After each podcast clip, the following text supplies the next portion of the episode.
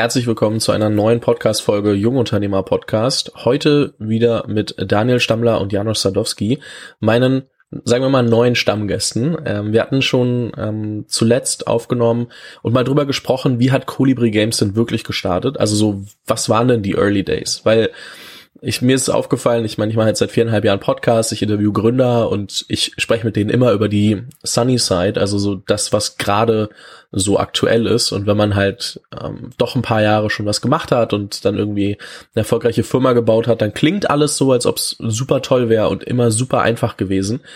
Und mir fällt auf, dass wir dadurch ein bisschen eine verzerrte Wahrnehmung schaffen. Also, dass man halt vergisst, dass jeder irgendwann mal klein angefangen hat und ähm, Daniel und Janosch zum Beispiel vor fünf, sechs Jahren auch noch in ihrem äh, in ihrer kleinen WG gesessen sind und äh, dort halt die ganze Zeit gearbeitet haben.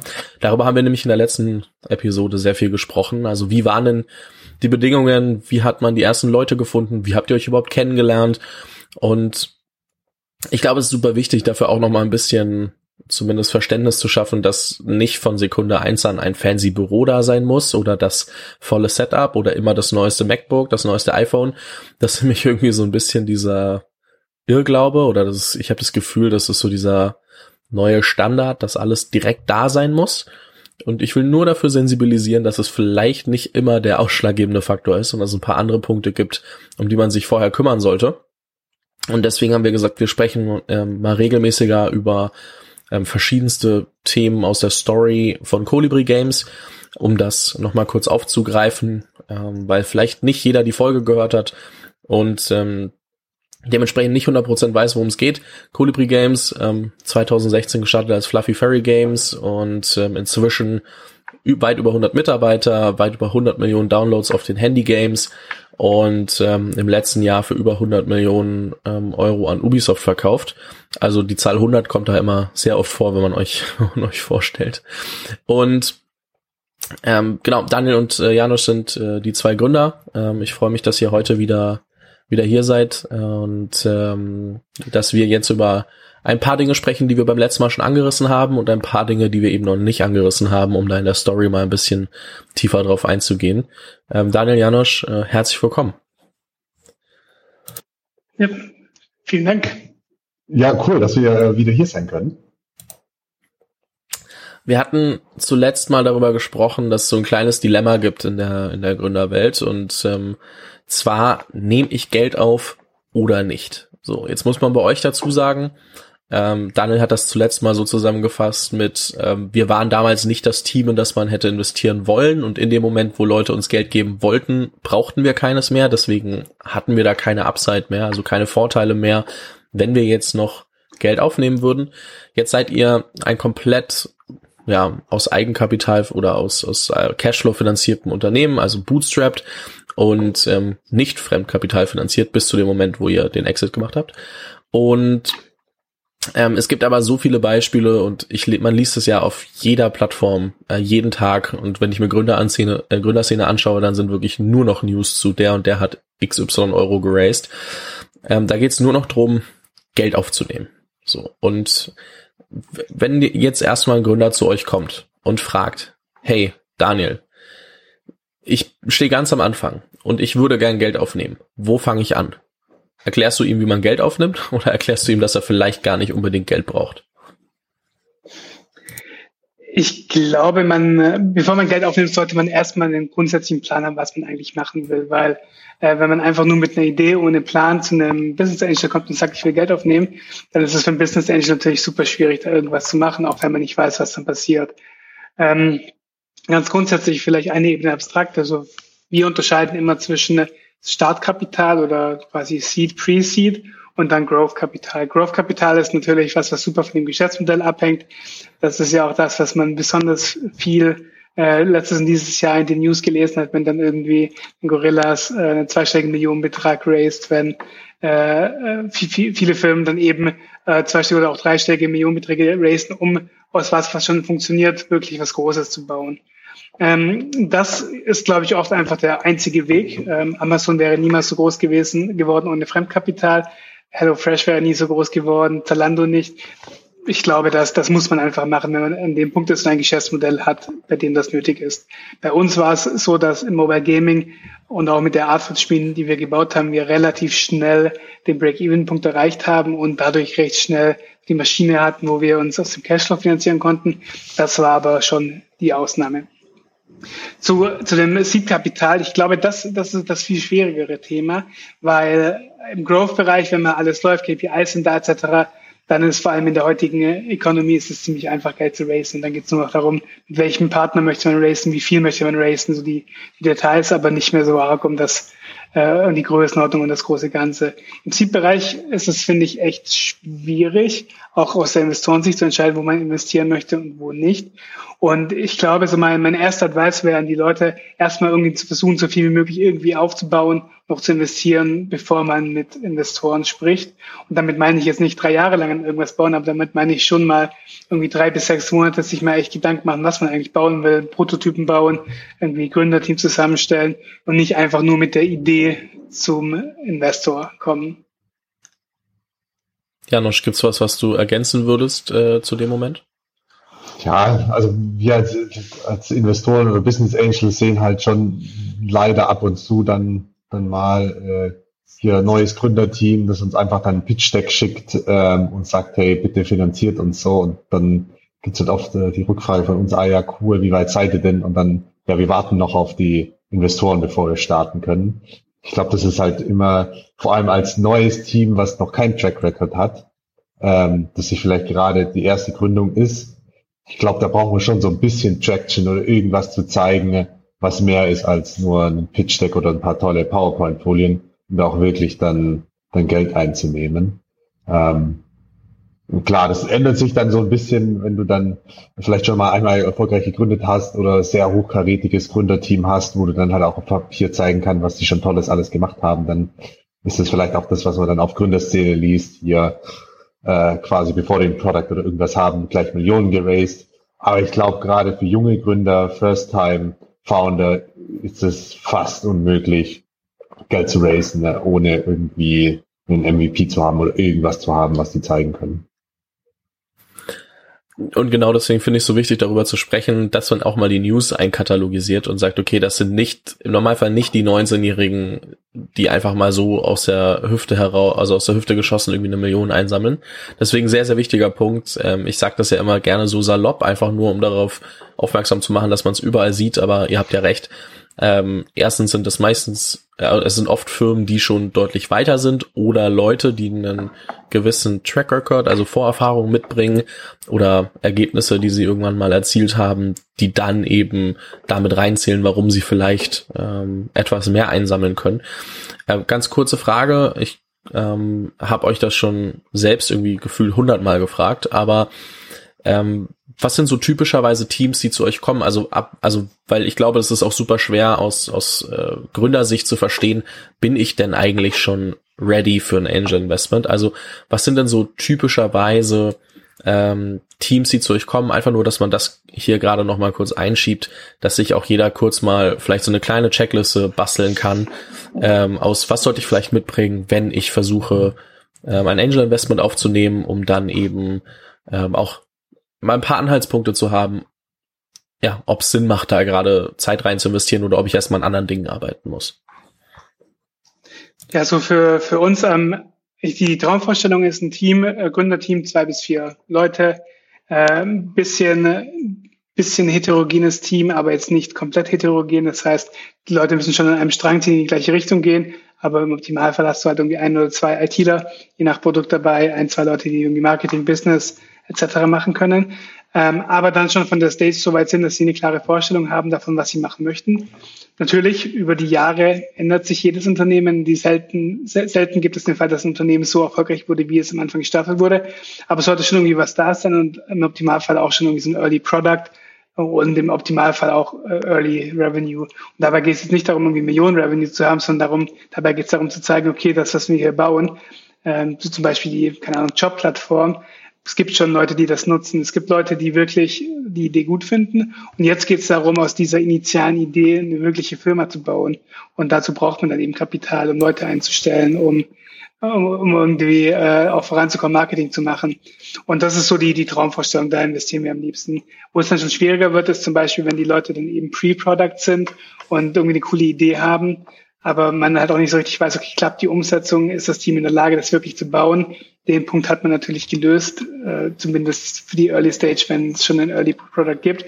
Und am Ende ist es was, was der Markt auch wirklich haben will oder nicht. Das heißt, bei uns im Optimalfall heterogenes Team, nicht zu heterogen, ähm, schon, schon eine Plattform, die einigermaßen funktioniert und dann ready daraus wirklich richtig durchzustarten und wirklich eine große Firma zu bauen.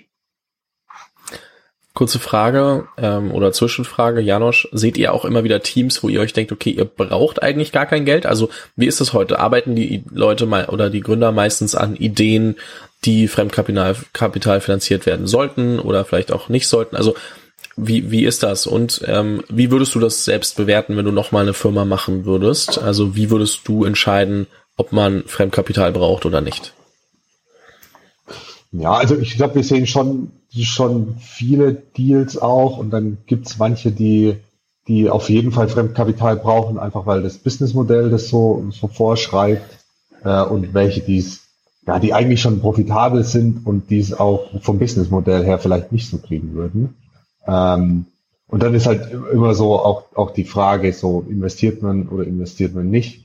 So mittlerweile, so zumindest Business Angel oder Angel Money gilt ja eigentlich, und das vielleicht auch zu Recht, so als Smart Money. Und gerade erste Gründung, vielleicht ein sehr junges Gründerteam, kann es natürlich durchaus Sinn machen, wenn man auch ein profitables Business hat, äh, jemand mit reinzunehmen oder eine Gruppe von Investoren mit reinzunehmen. Äh, vielleicht, weil man das Geld jetzt akut gar nicht braucht, aber einfach um die an Bord zu haben, dass die Investoren sozusagen äh, Skin in the Game haben, äh, dass die involviert sind in der Firma und der auch äh, einfach weiterhelfen. Äh, Tipps, Tricks, Kontakte, ähm, das ist sowas, was wir, was denke ich auch wir am Anfang ja vielleicht gar nicht so gesehen haben. Ähm, einfach wie einfach das ist für jemand, der schon sowas längere Zeit macht, einfach mal ein Intro zu schreiben, sei es zu Apple, Google, zu einem guten Dienstleister ähm, und da die Connection herzustellen und wie wertvoll das eigentlich auch sein kann. Also natürlich ist es immer eine individuelle Entscheidung am Ende des Tages, aber man sollte dann schon drüber nachdenken, ob man dann diese Person nicht doch irgendwie mit reinnimmt. Auch wenn es ja, gerade keinen akuten Finanzierungsbedarf gibt. Ja, oft hilft ja auch so Geld einfach wieder, kommt aufs, aufs Businessmodell drauf an, aber oft hilft Geld auch einfach schneller zu wachsen. Ähm, und äh, vielleicht ist man profitabel, aber mit mehr Geld kann man einfach mehr Leute einstellen, äh, schneller Produkte bauen, bessere Updates shippen und noch schneller wachsen. Ja, dazu, wir haben äh, in ein, zwei Firmen investiert, bei denen das der Fall ist. Die, die haben bewiesen, dass das Produkt per, mit Performance Marketing skalierbar ist, aber äh, braucht halt trotzdem ein paar Monate, bis die Marketingkosten am Ende wieder auf dem Konto sind. Und die Zeit zu überbrücken ist natürlich äh, recht äh, recht wichtig, weil wenn man heute, wenn man weiß, man kann jetzt mehr investieren und kriegt das Geld sicher zurück oder ziemlich sicher zurück, aber kann es einfach nicht machen, dann ist es natürlich schlecht, wenn man einfach die Zeit verliert. Auf der anderen Seite, wenn man einfach dann die, sagen wir mal 200.000 Euro zusätzlich ausgibt im Marketing und äh, dann die 400.000 Euro, die man daraus gewinnt, viel früher zurückbekommt, kann das ja ein Game Changer sein für den Unternehmen, auch wenn das Unternehmen ohne das Geld trotzdem erfolgreich geworden wäre. Ja, ihr merkt schon, ähm, ich stelle die Fragen absichtlich so ein bisschen naiv und ein bisschen frech, dass ihr da ein bisschen Kontext liefern könnt. Äh, weil ich glaube, genau das ist ja auch wichtig. Also oftmals ist es super schwer zu verstehen, ähm, als vor allem First-Time-Founder, wo stehe ich gerade eigentlich in diesem ganzen Prozess und worüber muss ich mir eigentlich Gedanken machen? Ähm, um das mal kurz zusammenzufassen, also klar, man muss sich Gedanken machen, ähm, habe ich überhaupt schon alles Nötige, dass ich einem Angel zeigen kann, woran ich arbeite, woran ich arbeiten will, ähm, wo es hingehen soll, habe ich ein Team, dass man überhaupt ähm, in der Lage ist, ein Pitch Deck rüberzuschicken, das nicht nur Idee und ohne Geld fange ich gar nicht erst an ist. Ähm, vielleicht ist man aber auch schon an dem Punkt, dass man ein paar Ergebnisse erzielt hat und ähm, jetzt zumindest, ähm, also egal, ob man zeigt, dass es über Performance Marketing funktioniert oder ob man andere, ähm, sagen wir mal, Traction-Punkte aufweisen kann, also äh, zeigen kann, dass man eben Ergebnisse mitbringt. Da kann es dann natürlich immer spannend sein, weil man dann eben quasi zum Wachsen, also nicht noch nicht die Growth Stage, die du davor angesprochen hast, mit wenn ein Gorillas zweistellige Millionenbeträge raised, aber vielmehr so dieses ähm, ich muss weiter validieren, ob das, was gerade im Kleinen funktioniert hat, auch wirklich im größeren Stil funktioniert. Ähm, dann gibt's natürlich die Growth Stage, da sind Angels dann wahrscheinlich meistens nicht mal der richtige Ansprechpartner. Aber ähm, nichtsdestotrotz dann eben auch äh, validieren, hey, ich habe vielleicht gerade Cashflow positiv äh, mein Unternehmen gebaut, ähm, aber wie du gerade beschrieben hast, es kann ja sein, dass bis mein Geld wieder zurückkommt, das eben sehr lange dauert. Vielleicht sollte ich genau deswegen auch ein bisschen äh, eine kleine Finanzspritze mitnehmen und versuchen, ähm, damit schneller zu wachsen. Also um das mal kurz zu ordnen, also es gibt ja ein paar verschiedene Cases, warum ich Geld aufnehmen würde. Ähm, es gibt aber auch viele ähm, und da gibt's ja auch verschiedene Ansichten. Ich glaube, da ticken die Angels ähm, unterschiedlich. Ähm, es gibt ja auch immer so dieses Thema, dass viele Leute pre-Product kommen, also aber halt irgendwie ein paar Sachen arbeiten und man hört halt immer wieder, hey, ähm, bau erstmal was, wo du siehst, dass es funktioniert, dass du ein kleines Flämmchen hast und gießt dann Öl ins Feuer. Ähm, es gibt aber auch super viele, die halt ihre Finanzierung einsammeln. In erster Linie, sei es dann halt, also Pre-Seed, 50, 100.000, wie auch immer, und dann erstmal ein Jahr dran arbeiten, um überhaupt ein Produkt zu finden. Und das sehen ja viele Leute im Markt kritisch und ich weiß selber nicht, also ob das jetzt gut ist oder nicht, aber wie, wie, wie seht ihr das? Also investiert ihr in Firmen pre, also pre-MVP oder also Early MVP-Status, die sich dann vielleicht auch nochmal komplett direkt nach dem MVP gedreht haben? Also nur um da mal einen Vergleichswert zu schaffen. Also, also ja, das machen wir auch, aber da muss man schon sagen, da ist natürlich die, sind die Ansprüche ans Team nochmal viel höher. Äh, ein Team, das bewiesen hat, dass sie Produkt bauen können, hat natürlich äh, den Punkt äh, für sich. Ein Team, das noch nichts gebaut hat, da muss dann schon die Conviction von unserer Seite sehr hoch sein, dass es auch funktioniert. Die Kehrseite natürlich ist der, der Vorteil für den Investor, der Pre-Product investiert. Äh, der Investor hat natürlich eine niedrigere Bewertung und damit einen höhere, äh, höhere Anteil an der Firma und damit auch eine höhere Upside.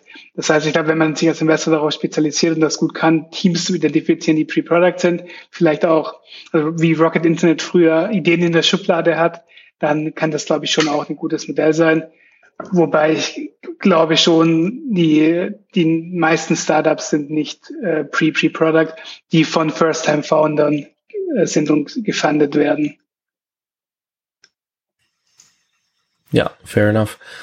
Ähm, Lass uns mal so langsam zu euch zurückkommen. So, wir sind beim letzten äh, Gespräch bis dahin gekommen, dass wir gesagt haben, okay, ihr habt euer MVP gebaut, Idle Miner Tycoon innerhalb von ähm, zwei Monaten waren es, ne? Innerhalb von zwei Monaten gelauncht.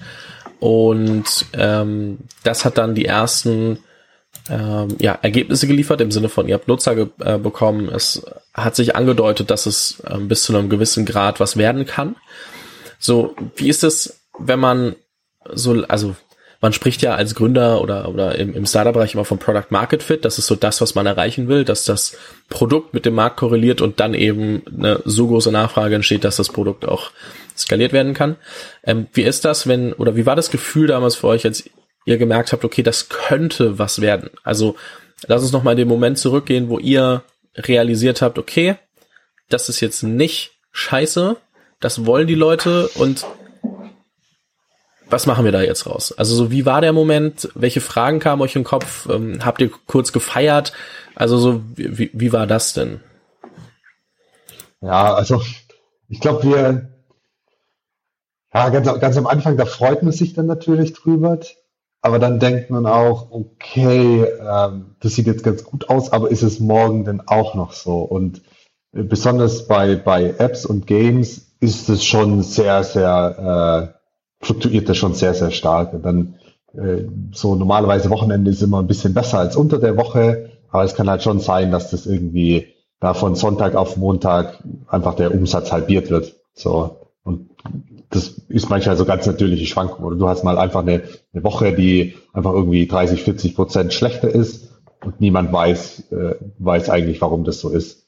Ähm, und dann war das schon eher so ein bisschen, okay, cool, da kommen erste Umsätze rein, äh, die Spieler feiern das, wir haben es ja gesehen, viele E-Mails gekriegt, gute Bewertungen gekriegt. ne, Umsätze sehen gut aus, aber dann, okay, irgendwas passiert, ist es doch nicht mehr so gut und dann war eigentlich immer so ein bisschen eher so ein Extrem, so an dem einen Tag denkt man, okay, krass, hier läuft alles gut und am nächsten Tag denkt man, okay, äh, irgendwie klappt doch nicht alles, Umsätze brechen weg, keine Ahnung, was jetzt passiert und dann zumindest für mich war das immer so eine extreme Achterbahnfahrt, gerade in der, in der Anfangsphase, einfach weil es sehr stark fluktuiert ist. Ja, und es hat dann schon auch ein paar Monate gebraucht, bis wir dann äh, dem Ganzen vertraut haben, dass es jetzt wahrscheinlich schon auch so bleiben wird und nicht mehr irgendwie von einem Tag auf den anderen auf Null runtergehen wird.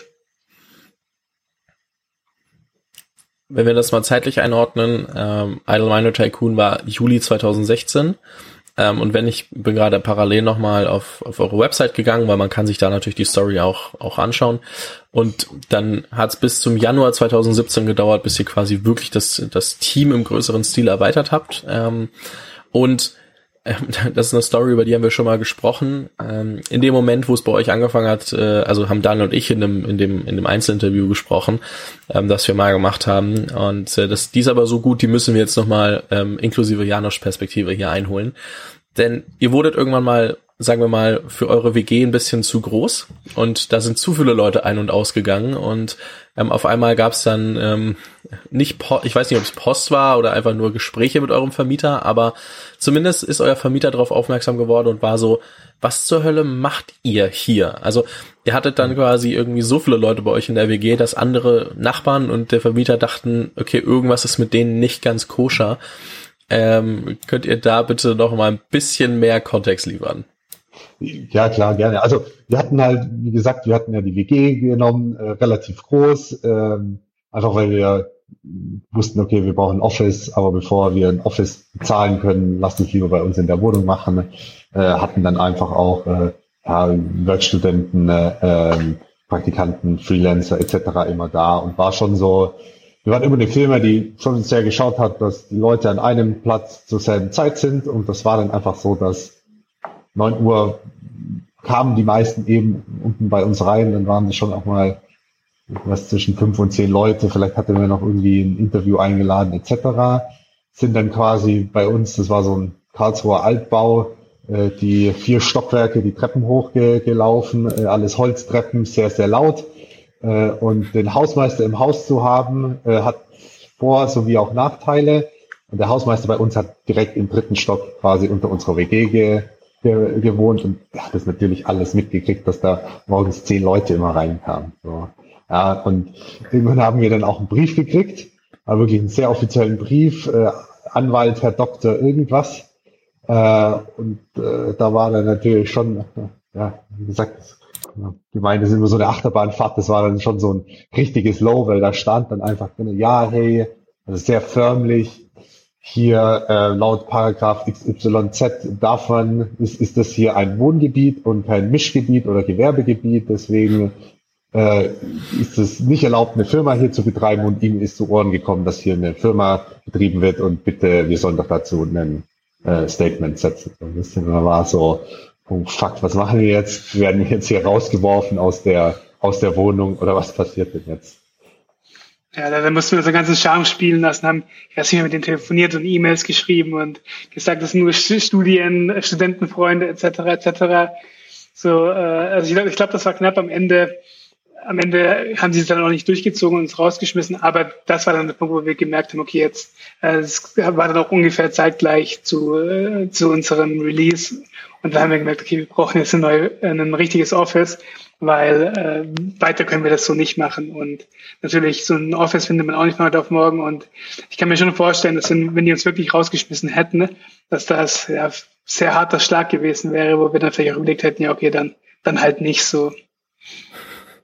Haben eure Mitarbeiter dann ähm, auch beim Office äh, im, in der Küche, im Bad etc. geschlafen oder war das dann wirklich nur noch ein Platz, wo man hingefahren ist und abends dann auch wieder nach Hause, anders als bei euch? Äh, äh, du meinst in dem Office, das wir dann danach hatten? Ja, genau. Ja, das war dann schon eher ein normales Office. Ich glaube, an, an der einen oder anderen Party hat mal jemand übernachtet wahrscheinlich, aber eigentlich war das dann, das dann nicht mehr äh, so gedacht.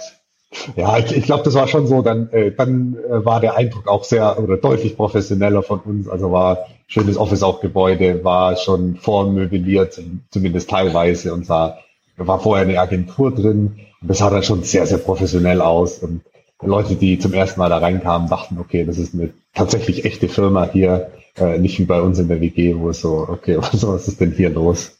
Aber was wir tatsächlich immer noch gemacht haben, ähm, ist, dass wir, wir hatten ja immer noch die WG. Für uns war das ganz komfortabel und die hatte ja ein Wohnzimmer, in dem wir vorgearbeitet haben. Und wir hatten dann wirklich auch viele Mitarbeiter, die einfach dann bei uns teilweise nur ein paar Tage übernachtet haben, teilweise aber auch ein paar Monate also zum Übergang bei uns dann in der WG gewohnt haben.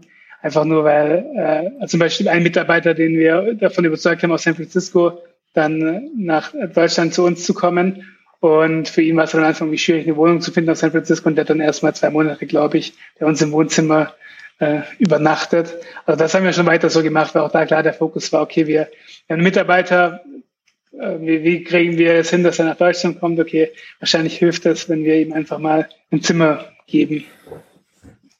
Und das hat dann auch irgendwann, war das? irgendwann ist auch ein bisschen weird dann geworden, weil wir natürlich als Firma schon relativ stark gewachsen sind. Wir hatten dann schon einige Mitarbeiter und so. Und da wirst du irgendwie nicht deinem, deinem Mitarbeiter in Boxershort auf dem Weg zur Dusche begegnen. Und dann, dann, dann musst, irgendwann haben wir es dann auch bleiben lassen. Aber es war schon relativ lange äh, immer noch so dieses Startup-Feeling in der WG. Habt ihr ähm, dann den Moment gehabt, wo ihr gemerkt habt, okay, verdammt, wir werden jetzt zu groß, wir werden international und ähm, wir müssen uns da jetzt ein bisschen umstellen, weil du gerade meintest, ihr habt jemanden aus San Francisco gehired. War das der erste in dem Moment oder war das, ähm, hattet ihr schon internationale Mitarbeiter? Wie war das denn? Also, weil das ist ja wahrscheinlich auch kein so einfacher Switch. Ja, also wir hatten den ersten Vollzeit-Ingenieur, der war eigentlich so quasi der erste internationale äh, Mitarbeiter. Ähm, hier Fladdy immer noch dabei, macht einen sehr guten Job. Äh, kommt, kommt aus Osteuropa und äh, konnte eben äh, kein, Deutsch, sondern äh, Englisch. Und wir hatten den bei uns und der war einfach einfach so ein guter Ingenieur. Und dann waren wir halt schon an der Entscheidung so, okay, eigentlich haben wir nur deutschsprachige Mitarbeiter. Fladdy ist jetzt der erste englischsprachige Mitarbeiter. Wie machen wir denn das? Und dann haben wir uns eben dazu entschlossen, ja, das ist zu gute Opportunity. In Zukunft werden wir eh äh, mehr äh, Leute aus dem Ausland, äh, nicht deutschsprachige einstellen. Also müssen wir irgendwann auf Englisch äh, umswitchen und warum nicht jetzt? Und dann äh, da, damit begann das eigentlich. Ich weiß nicht mehr ganz genau, wann das war, irgendwo in Mitte 2017 wahrscheinlich.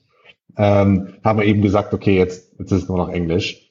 Und dann ist es natürlich schon, hat schon so ein paar Startschwierigkeiten, vor allem wenn du halt 99 Prozent äh, Deutschsprachige hast und äh, quasi ein Prozent äh, nicht Deutschsprachige, dann ist es natürlich immer schwierig, mussten dann Regeln aufstellen, hier in dem Raum, äh, davon nur Englisch sprechen. Ne? Ähm, und dann, sobald es irgendwo 20, 30 Prozent quasi nicht deutschsprachige Mitarbeiter waren, dann war das so, so eine Selbstverständlichkeit, dass man eben da Englisch gesprochen hat.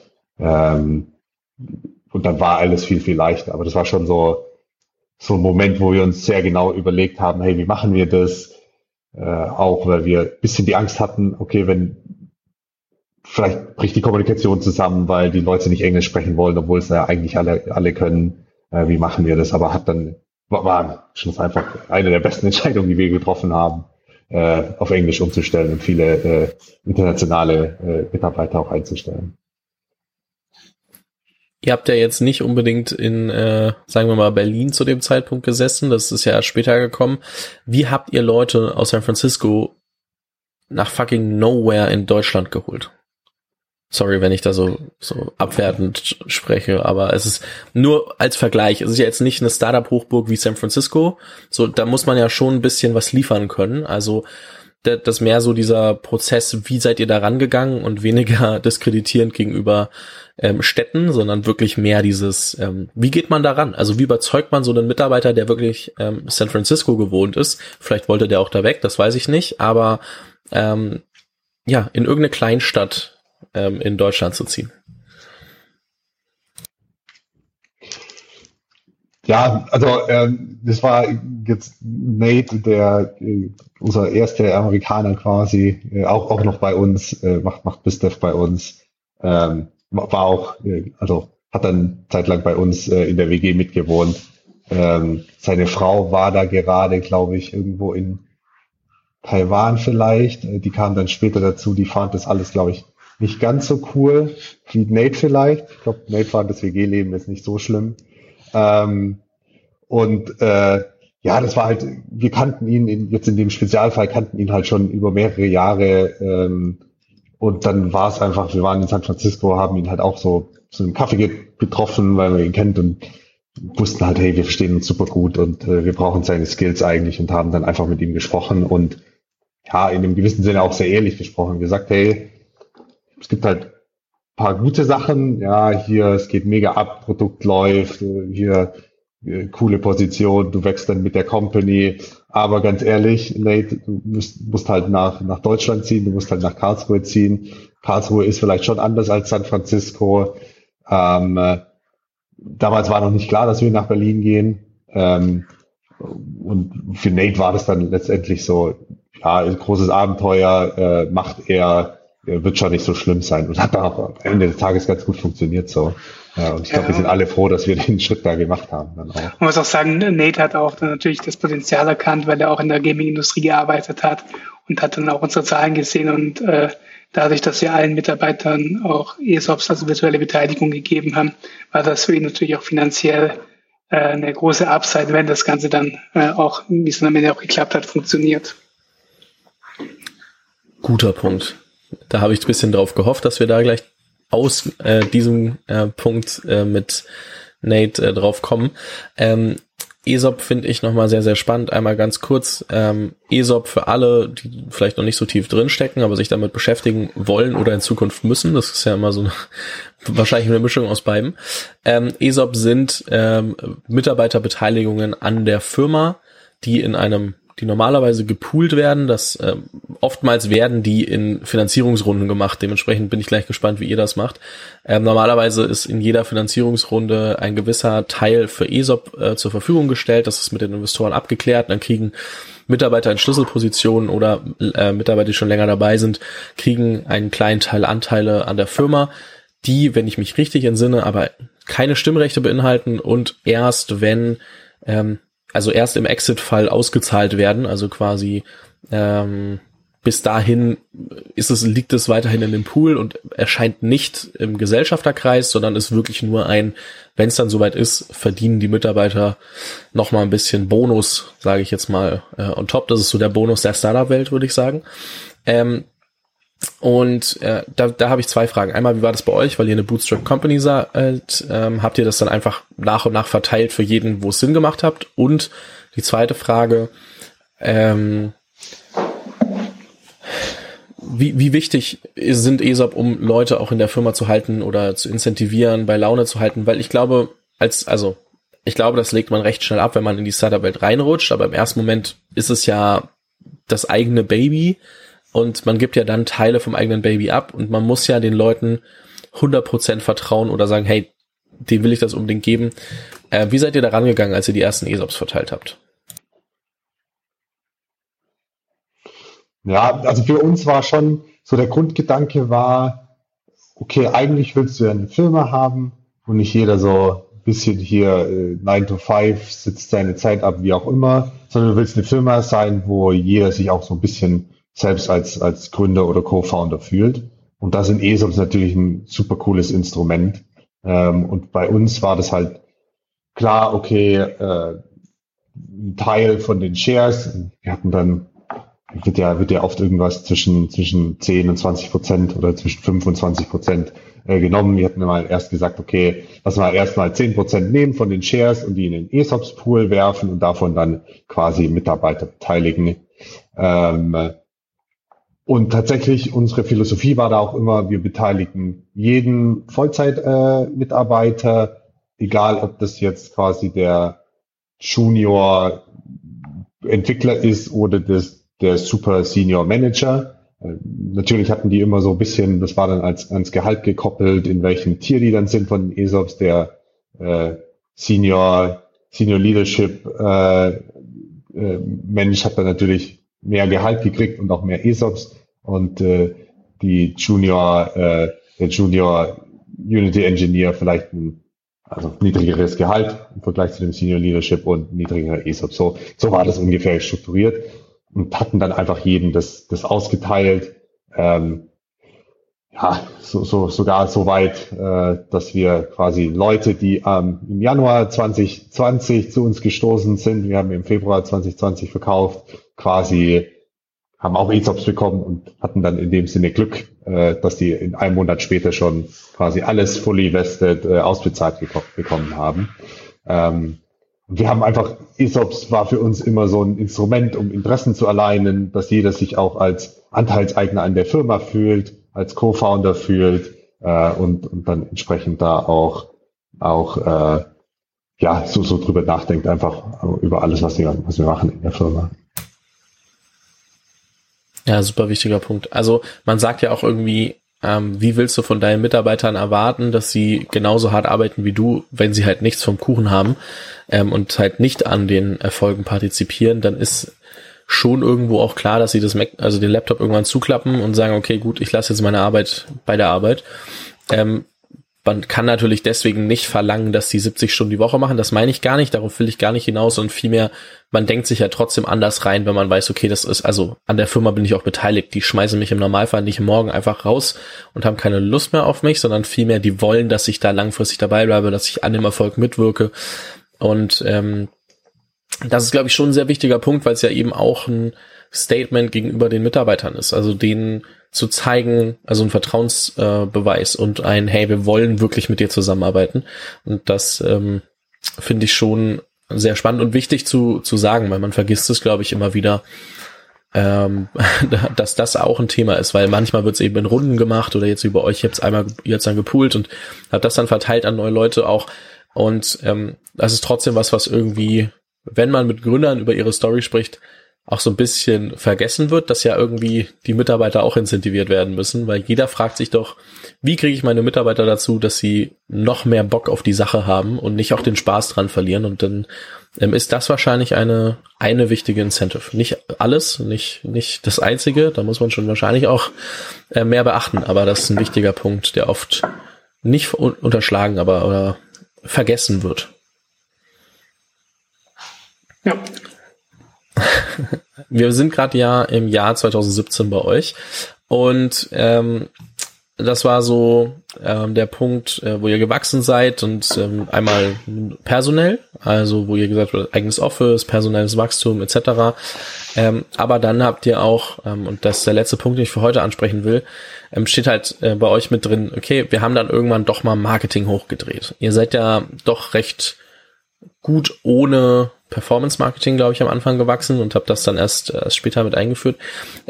Welche Rolle, also, also anders. Ihr, ihr habt ja direkt von Sekunde eins an äh, profitabel gewirtschaftet. In dem Moment, wo das, wo das Game lief, habt ihr Geld verdient. So. Und ähm, das heißt, das ist gelaufen und irgendwann kam der Punkt, dass ihr gesagt habt, okay, nur Mitarbeiter einstellen wird uns nicht ähm, unendlich wachsen lassen, sondern wir müssen auch andere Kanäle ausprobieren, weil ohne App-Downloads, ohne mehr, wenn die nicht ähm, auch weiter parallel mit unserem Team mitwachsen, werden wir ja nicht viel, nicht unbedingt mehr Geld verdienen. Ähm, wann kam so der Punkt, wo ihr gesagt habt, äh, Marketing und welche Kanäle habt ihr ausprobiert? Man muss dazu sagen, Mobile Games und äh, dementsprechend App-Business ähm, ist auch nicht 100% übertragbar auf jedes andere App-Business oder ähnliches, aber trotzdem, äh, welche Kanäle habt ihr euch damals angeschaut? Ich meine, heute macht man es vielleicht ein bisschen anders, weil das war halt 2017, aber nichtsdestotrotz, Wann kam die Entscheidung und was habt ihr euch angeschaut? Und ich glaube, das ist ein bisschen mehr Janosch-Ding gewesen als Daniels, oder? Ja, äh, also war schon, das klingt jetzt alles, wenn du die Frage so formulierst, als hätten wir das alles geplant und äh, super, super äh, strukturiert rangegangen. Und eigentlich war unser Take immer, wie gesagt, äh, wir waren jung, naiv, mehr Marketing, schön und gut aber eigentlich, wir kriegen so viele organische Downloads und wenn wir jetzt Marketing anschalten, dann äh, zahlen wir eigentlich für die Spieler, die wir eh dann irgendwie eine Woche später oder so kostenlos äh, organisch gekriegt haben, hätten. Und klar, man wird immer dann von den äh, Ad-Netzwerken äh, irgendwie, ja, diskutiert viel mit denen hin und her und äh, ich glaube, das waren 2017 so mehr oder weniger die gleichen wie jetzt 2021 äh, da gibt's halt die sag ich mal, Facebook, Instagram, äh, die, die, dann gibt's AppLovin, Wrangle, Iron Source, äh, Chartboost etc. Die sind, gibt's, gibt's einfach immer noch und äh, machen, machen ähnliche Sachen noch. Ich glaube, die Technologie hat sich natürlich verändert so. Und war dann tatsächlich so, dass wir im Speziellen mit AppLovin so lange diskutiert haben, dass die irgendwann dann gesagt haben, hey Jungs, äh, ganz ehrlich, äh, wir zahlen euch das jetzt und zeigen euch einfach, dass äh, Marketing äh, funktioniert. Ähm, und dann werdet ihr schon sehen, äh, danach können wir eine super Partnerschaft machen. Und tatsächlich hatten die dann recht. Die hatten uns dann, ich weiß gar nicht, wie viel Geld es ging, 5.000, 10.000 Euro äh, Kampagne für uns aufgesetzt äh, und uns einfach gezeigt, wie krass profitabel das sein kann und wie viel Scale man damit auch kriegt und einfach auch Nutzer und Downloads äh, bekommt, die man ganz sicher so organisch nicht bekommen hat. Das war eigentlich so unser erster Step mit AppLovin zusammen. Die haben uns das gezeigt, wie viel Potenzial da drin steht, äh, steckt. Das war dann, glaube ich, so Herbst 2017. Da haben wir gesagt, okay, äh, ja krass, lass mehr machen. Äh, und haben dann tatsächlich auch quasi von Herbst bis Ende 2017 den, ja, den Umsatz äh, eigentlich verzehnfacht in den äh, zwei, drei Monaten. Ähm, einfach mit, äh, mit der Hilfe von Performance Marketing, mit der Hilfe von den, von den Netzwerken und war einfach so, ja, wieder einer so zu der zentralen Entscheidung äh, in der Unternehmenshistorie. Äh, und hätten wir das nicht gemacht und hätte Applovin uns damals wahrscheinlich nicht das Geld einfach so gegeben, wären wir vermutlich nicht da, wo wir wären, weil wir einfach so das nicht geglaubt haben, dass das äh, nicht funktionieren kann. Ähm, Nochmal kurz zum Anfang zurück. Natürlich äh, wirkt es so, als ob alles ähm, geplant war. Also ähm, ja, wenn man das typische Zitat von Steve Jobs rauskramen will, connecting the dots backwards is always easy, ähm, wirkt ja auch für mich dann immer so. Ne? Also ich kann mich ja dann schwierig in eure Situation reinversetzen. Und gleichzeitig ähm, kommen wir da wieder an einen Punkt, ähm, so ja, Startup ist, wie du sagst, nicht planbar. Also da passiert halt alles mal so, mal so und manches geht schief und manches äh, funktioniert wirklich gut. Und ich würde gerne im, in der nächsten Folge mal über so paar Sachen äh, mit euch sprechen, die vielleicht schiefgelaufen sind. Können wir gleich nochmal ähm, fünf Minuten im Nachgang sprechen. Aber ähm, das fände ich super spannend. Also, weil eben genau, wenn man sich eure Story anguckt, das ich meine, sind fünf Jahre, da ist bestimmt genug schiefgelaufen und wir haben über sowas wie Uber Achiever und andere Sachen geredet, aber man vergisst ja auch, was so zwischen den Jahren, während man die App baut, wahrscheinlich alles schiefgelaufen ist. Ist wahrscheinlich auch also ein Mix aus äh, Mindset, also so von wegen, okay, das ist jetzt ein Test gewesen, es hat nicht funktioniert, wir probieren was anderes und ein Mix aus, ähm, man vergisst es dann einfach, weil so viel anderes zu tun ist. Und ähm, trotzdem, glaube ich, gibt es da viele Dinge, aus denen ähm, andere Gründer sehr viel mitnehmen können und sehr viel lernen können. Deswegen glaube ich, dass wir die ähm, im nächsten ähm, ja, im nächsten Gespräch am Anfang auf jeden Fall nochmal aufrollen können, bevor wir in der Story weitergehen. Und ähm, hätte da auf jeden Fall super viel Spaß dran. Denn ähm, wir sprechen jetzt auch schon wieder äh, 42 Minuten. Ne? Die Zeit verrennt. Also so zwei, drei Punkte rausgepickt und schon, ähm, schon ist hier eine Dreiviertelstunde, Stunde weg.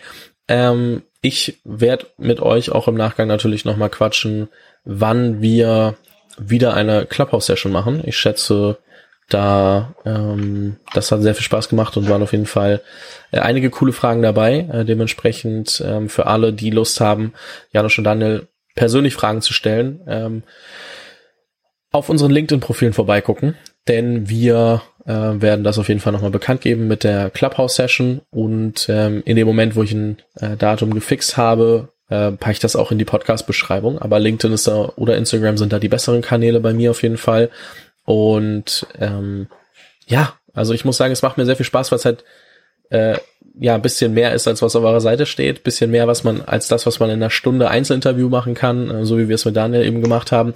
Und man ganz viele neue Punkte findet, die man sonst vielleicht äh, nicht besprochen hätte. Und deswegen Janusz Daniel, es macht mir sehr viel Spaß. Ich äh, freue mich auf die nächsten Gespräche. Und ähm, sag an der Stelle ähm, vielen, vielen herzlichen Dank. Und ähm, würde euch das letzte Wort übergeben. Ja, auch vielen Dank von mir. Äh, macht mir auch sehr viel Spaß. Und ich hoffe natürlich immer, dass ich irgendwelchen äh, anderen Gründern helfen oder inspirieren kann. Und danke für die, die Möglichkeit. Ja, äh, auch nochmal äh, vielen, vielen Dank von mir, Fabian. Äh, und man sieht sich dann beim nächsten Mal.